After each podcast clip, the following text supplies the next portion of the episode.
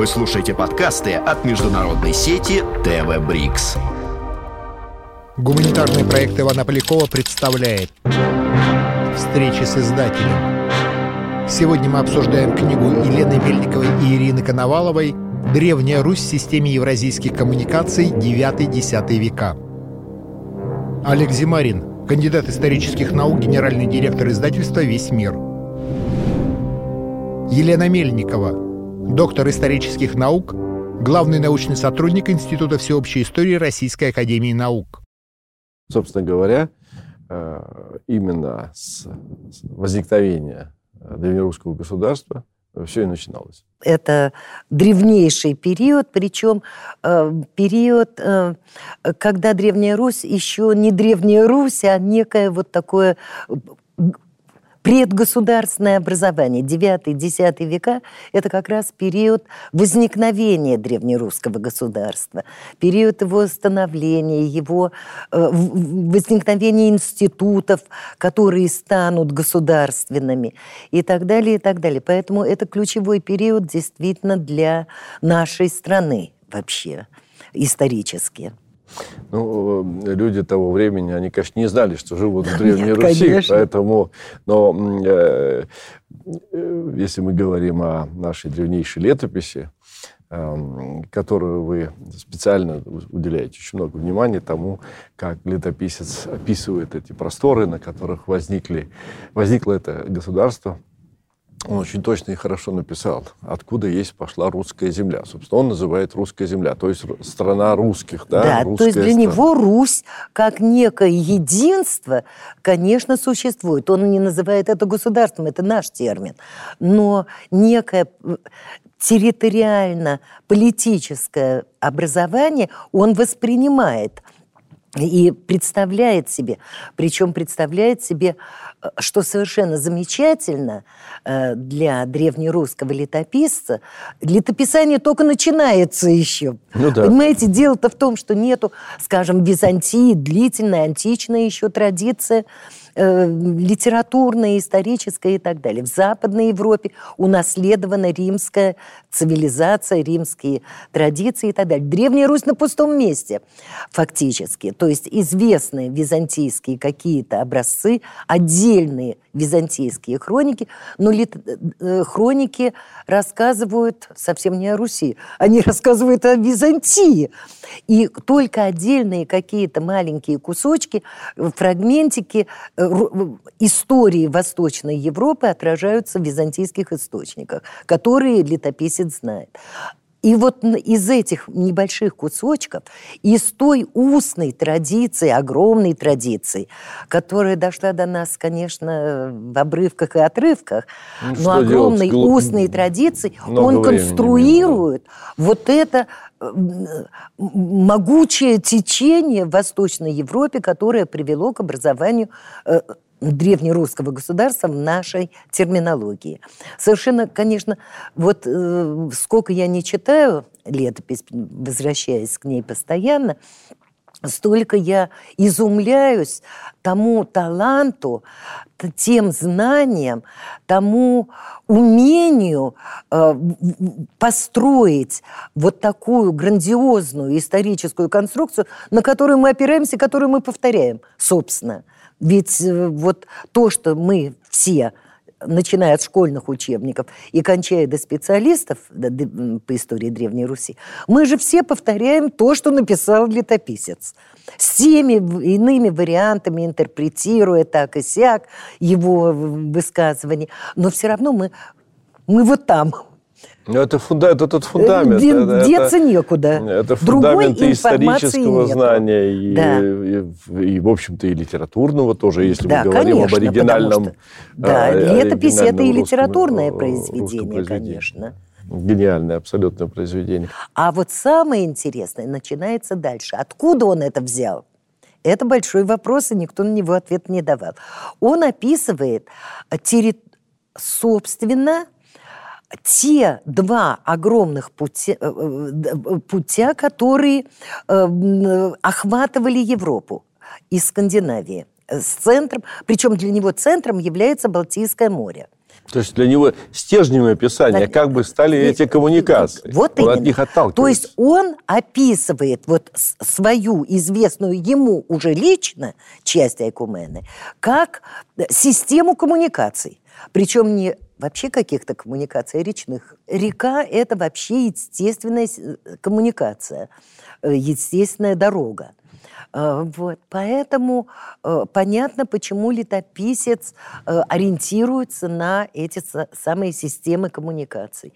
И именно здесь, вот раньше тоже считалось, что древнерусское государство вот так вот образуется, единое, Новгород сливается с Киевом, объединяется древнерусское государство. Ничего подобного, конечно уже достаточно несколько десятилетий, как совершенно ясно, что существовало несколько э, восточнославянских в Восточной Европе образований, которые мы называем обычно политиями – Понимаете, это не государственное образование. Некое протогосударство. Это протогосударство, предгосударство, предгосударство. Да, но уже какое-то политическое Из них могли да. воз... образоваться уже государства. Было несколько таких политий.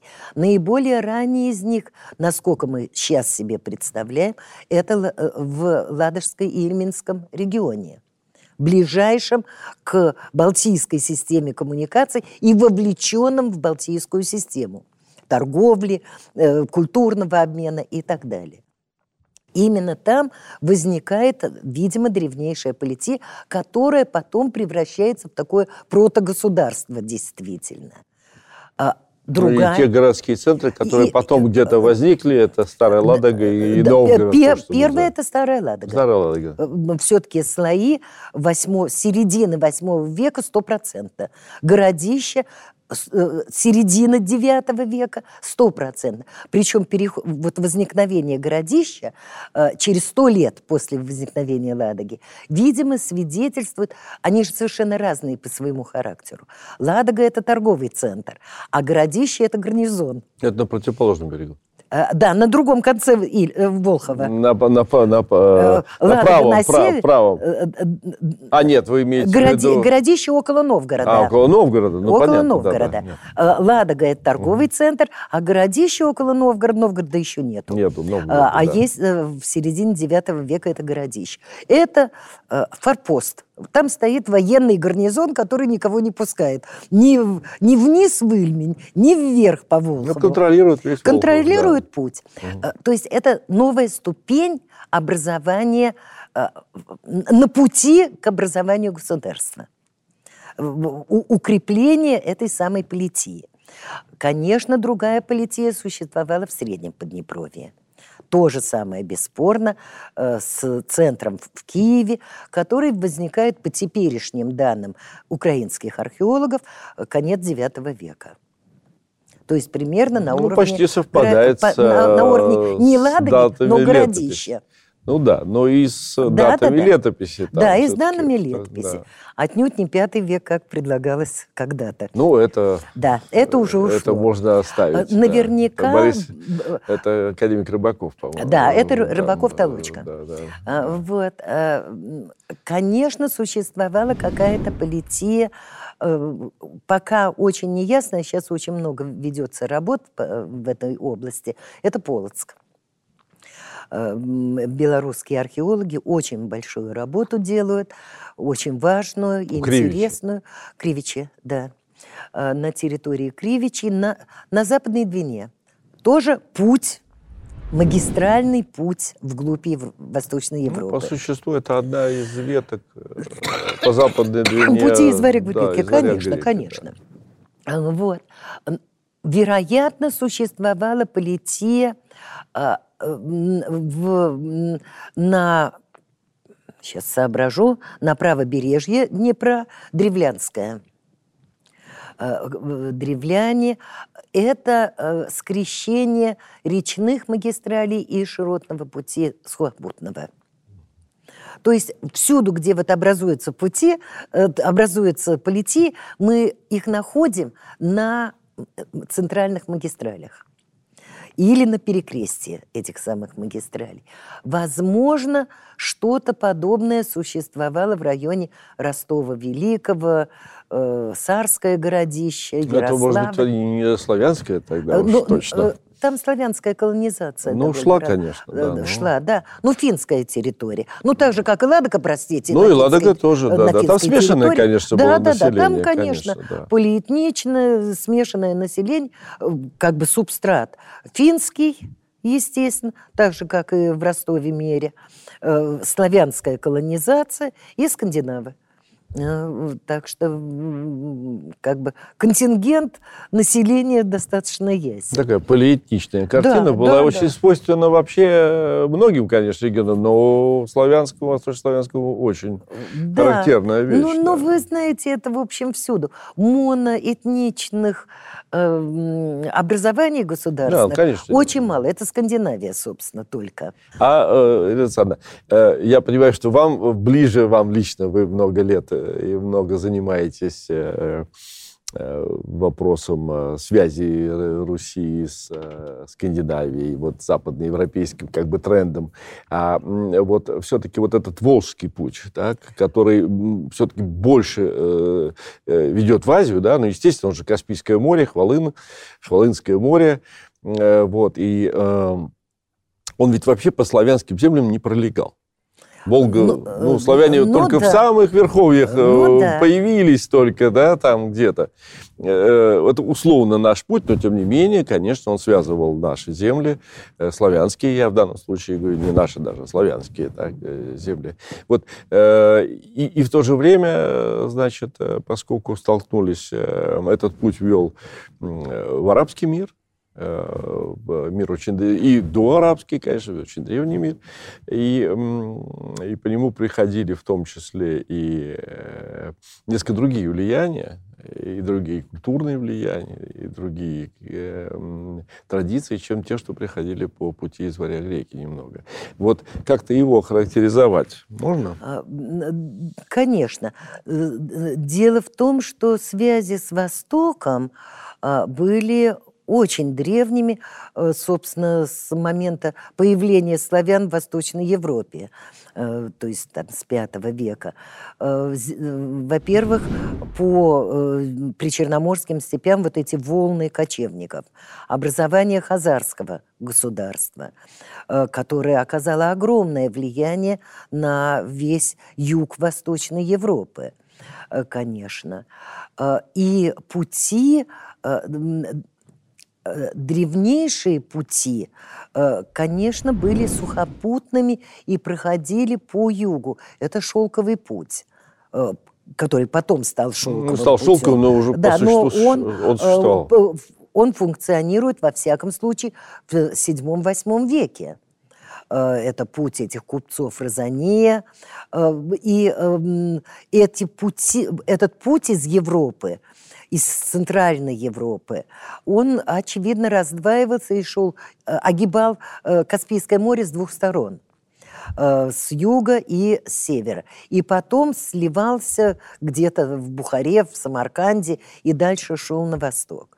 Это был тоже очень важный и очень стимулирующий развитие путь, потому что даже не считая вот эту самый уже восточный отрезок, центральноазиатский и так далее, он э, связывал эм, Восточную Европу с арабским миром. Через него шла связь. Арабский мир а, выдавал серебро сюда. Но выдавал серебро, естественно, не так просто, а за те товары, которые очень ценились в арабском мире. Это в первую очередь рабы – вот у нас все говорят меха-меха. Меха, конечно, очень важный. В советские предмет. времена не хотелось цитировать э, ну, да. нашего самого главного и древнего ну, воителя. Ну да. А, вот, который а, говорил, что главный мой товар – это челядь. То есть Конечно, конечно. Э, да. Вот, а меха, Святослав, мехами да. торговали вовсю. И меха, э, и название, скажем, соболь перешло в языки да. германские и так далее. Э, и, скажем, Ибн Хартадбех в восьмом веке перечисляет те меха, которые поступают. Соболь, горностай, бобр, там еще кто-то, куница, белка. Все это так. Но самым главным товаром были все-таки рабы, а, которые очень высоко ценились э, на э, арабских рынках. Э, как бы эм, спрос все время превышал предложение. Поэтому это обеспечивало ну, Чтобы нам не обидно было, то же самое было в Европе и на, Среди... и Европе. И на Средиземном Кон... море. Конечно. Все эти рынки конечно, рабов, да. рабов, они по всей Северной Африке. конечно. Да, и Северная Африка, и Франция, и э, где только. И Византия. Немножко, значит, если в IX веке основным потребителем и основным э, рынком был восточный рынок арабский, то в X веке таким рынком становится Византия и Передний Восток. И те же самые рабы, э, меха, э, еще плюс к этому воск, который был необходим э, да. в церковном да, да, свечи. Ну, свечи. Ну, вообще да, свечи да, нужны да, были, и конечно. Вообще свечи. Да, да. Вот. Можно было из свиного жира, Становится конечно, Византией. В X веке, по моим представлениям, примерно паритет значения того и другого пути. В особенности во второй половине X века.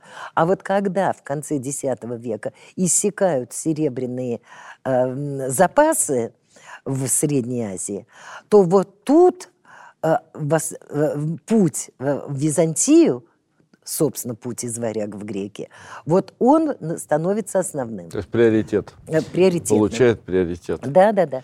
А для 8-9 века и первой половины X века приоритет, конечно, это Волжский путь.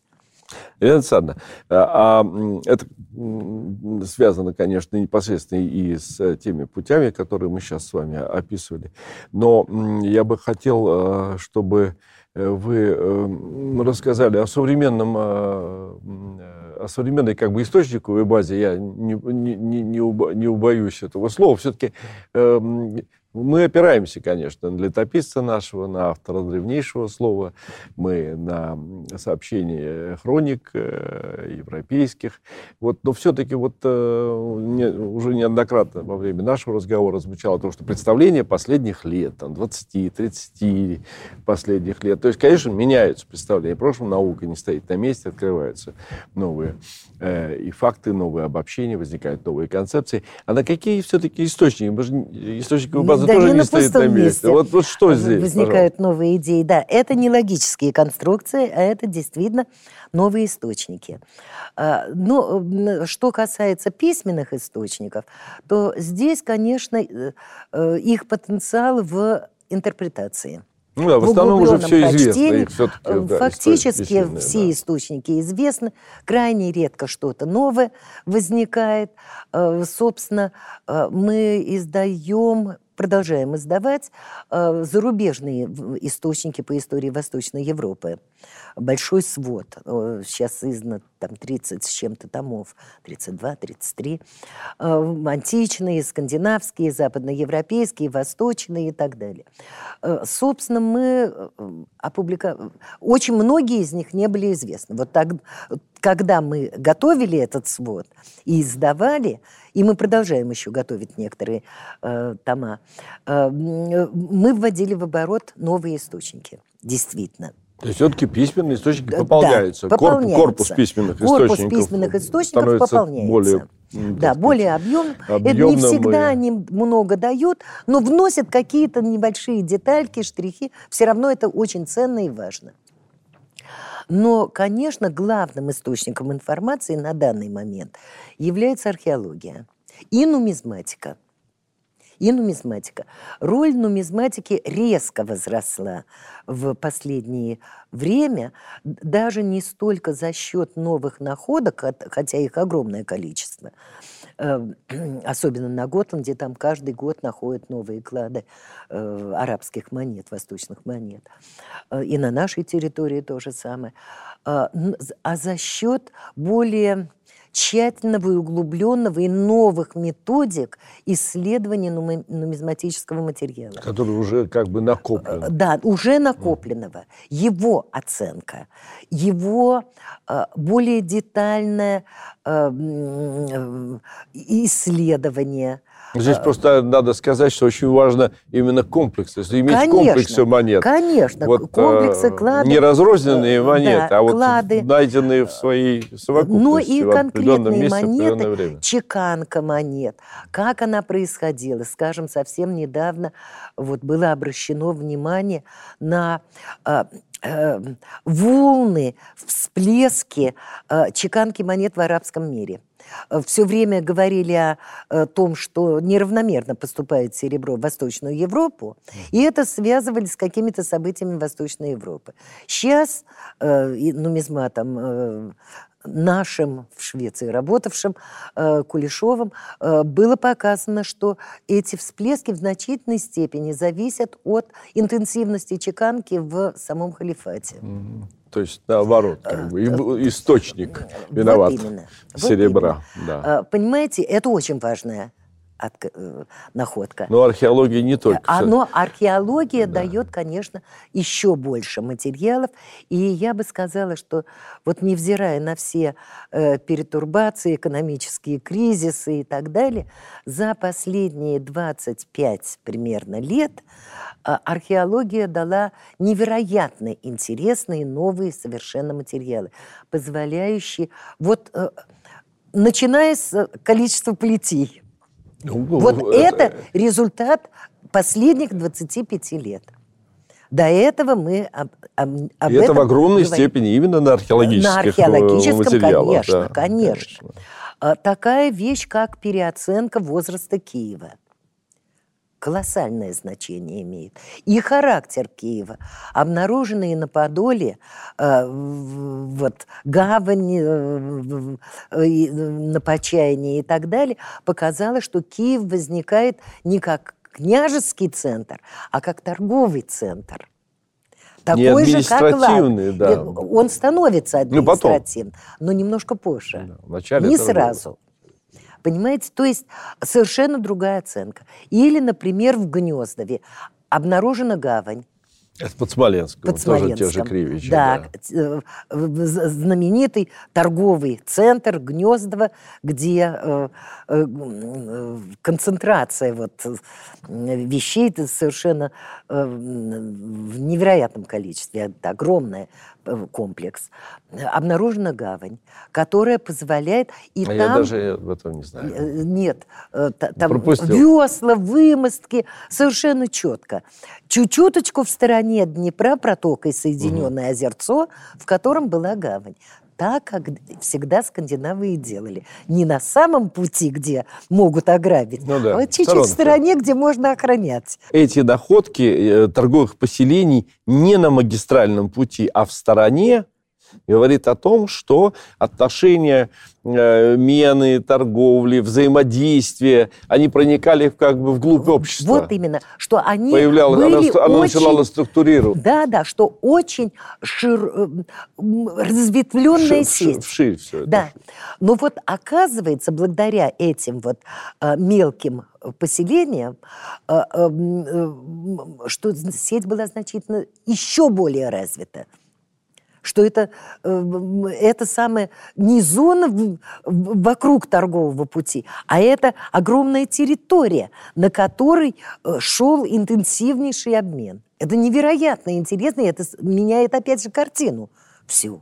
Получается, что коммуникации сыграли э, такую роль фермента такого очень да. сильного э, развития социальных и социально-политических процессов в том да, числе. Конечно, да, конечно. Именно в большей этом... степени, может быть, чем как в других местах Европы. Да, может быть. Где было По сравнению с Францией и Германией, конечно. Центральной Европой. Конечно, потому что там мощное да античное наследие. И Англии тоже. Там римское наследие да, огромное. Тоже, роль, тоже римское наследие есть. Вот. А с Западной Европой просто... Я говорю, что только Скандинавия вот в том же самом положении что ему, но в Скандинавии, как я подчеркивала, длительность социального развития до государства продолжалась полтора тысячелетия. Намного больше. Бронзовый век – это э, пятый век до нашей эры. Вот и считайте. А государство возникает в 11 на рубеже 10-11 ну, века. Тут большая, Полтора большая, большая тема, которую мы с вами просто не будем трогать. Да. Э, это вопрос э, про родины славян и всего Нет, остального. Про это лучше не будем. Нет, лучше не надо. Я вспоминаю своего учителя, одного из своих учителей, э, Владимира Васильевича Мавродина, я учился в Ленинграде угу. на историческом факультете, который в таких случаях э, вспоминает санскрит или еще что-нибудь применительно к Древней Руси. Он говорил, ну это уже такая седая древность, что мы этом это говорить не будем.